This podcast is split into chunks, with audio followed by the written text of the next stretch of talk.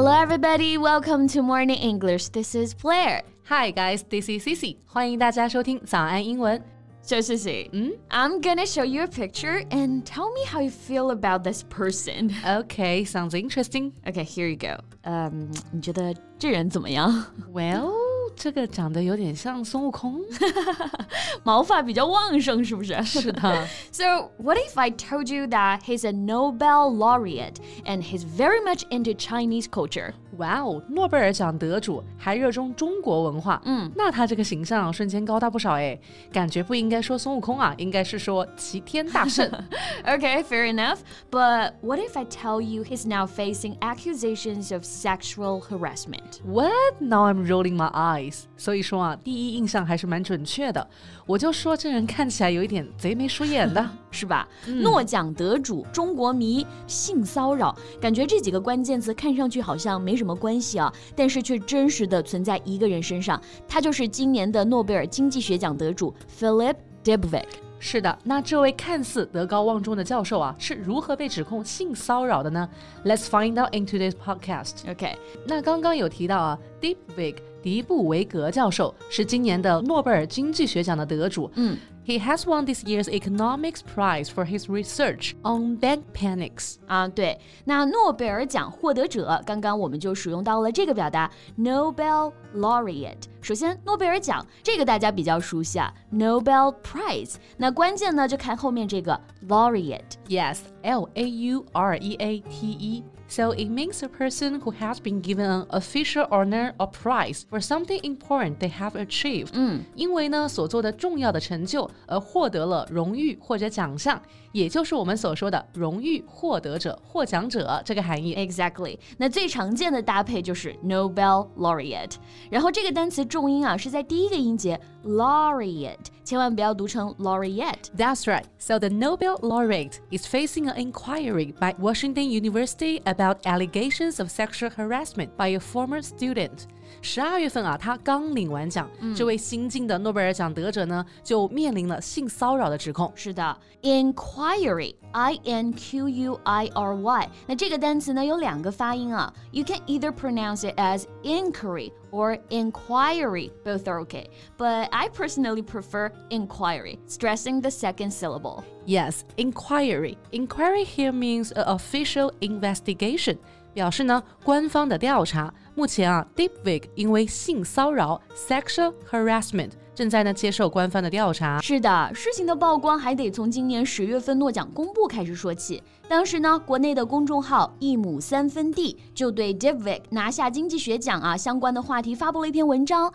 本来以为下面应该是祝贺声一片，没想到啊，一位叫做 Karen 向的女生直接将自己十一年前被 Debvik 性骚扰的经历在公众号的留言区描述出来了。是的，虽然这件事情啊当时并没有发酵，但呢还是有更多的女生站了出来，表示 Dybvig 也曾对他们啊有过不正当的行为。嗯，多家媒体呢后来就对这个事情做出了报道。Yes, so let's see what he did exactly. The research team has reached out to at least three former students to interview them about similar claims.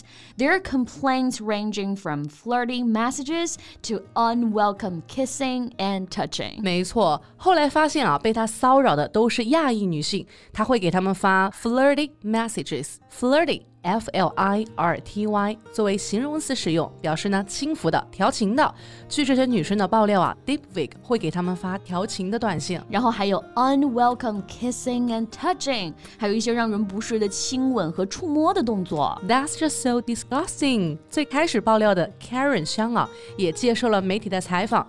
And here is what she said about the whole situation. Mm-hmm. He spoke Chinese and struck up conversations with Chinese girls. Then he keeps probing you with borderline friendly intimate moves, testing your boundaries. 呃，真的好恶心啊！因为会讲中文啊，所以呢，他总是 struck up conversations with Chinese girls，然后啊，不断的用看似友好但其实擦边的举动来试探你的底线，test your boundaries。 Yeah. 贝贝啊，你觉得甜妹子这个称呼很亲密吗？甜妹子，嗯，好奇怪的称呼啊。嗯，我觉得看谁叫吧。女生之间好像还行，男女之间的话确实挺暧昧的。对，反正老师发给学生肯定是不合适的了。嗯，根据啊 Karen 香的描述，the professor started sending her emails calling her 甜妹子。Ew，and that's not the end of the story. One day, she said, he invited her to his office to give her a box of chocolate. And when she entered the room, he shut the door, pulled her to the sofa, and started caressing her hand. He sat extremely close and started saying, Oh, I think you're pretty and I like you a lot. 咦，真是把一个猥琐的中年大叔形象啊体现得淋漓尽致。嗯，把女学生叫到自己办公室，还摸别人手。 那这里摸就不是用的 touch，而是用的 caress，c a r e s s。It means to touch somebody or something gently, especially in a sexual way or in a way that shows affection. Caress 这个单词我们可以翻译为爱抚、抚摸啊。本来呢看上去挺美好的一个词，但是放到教授对学生的身上，就只剩下恶心和猥琐了。没错，所以呢，学生们还给 Deepfake 取了个外号啊，就叫做摸小手。那真是没叫错啊。那除了摸小手，他还爱挨着别人坐很近，进行言语上的骚扰啊。我喜欢你，你好漂亮。咦，你说当时学生怎么没有告他呢？哎，首先他骚扰的都是留学生吧，本来就人生地不熟的，然后对方呢是德高望重的大教授，自己又势单力薄的。是的，所以呢，很大情况下只能忍气吞声了。教授这边呢，目前有什么回应吗？Well, he did not respond to calls or emails requesting comments. His lawyer said the professor never had any improper physical or verbal interactions with students and has been devoted to teaching for more than 30 years. 反正就是死鸭子嘴硬，不承认呗。嗯，不过啊，不管怎么样，目前华盛顿大学已经开始正式调查了，相信啊，不久之后就会有后续的更新。是的，那大家 对这件事情有什么看法呢？欢迎在评论区给我们留言哦。So that's all we have for today. So thank you so much for listening. This is Blair. This is Cici. See you next time. Bye. Bye.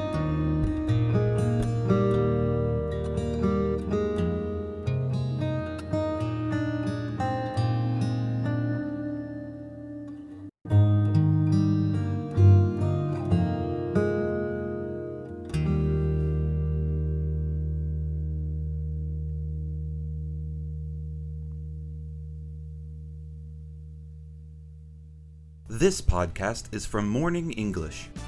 学口语就来早安英文。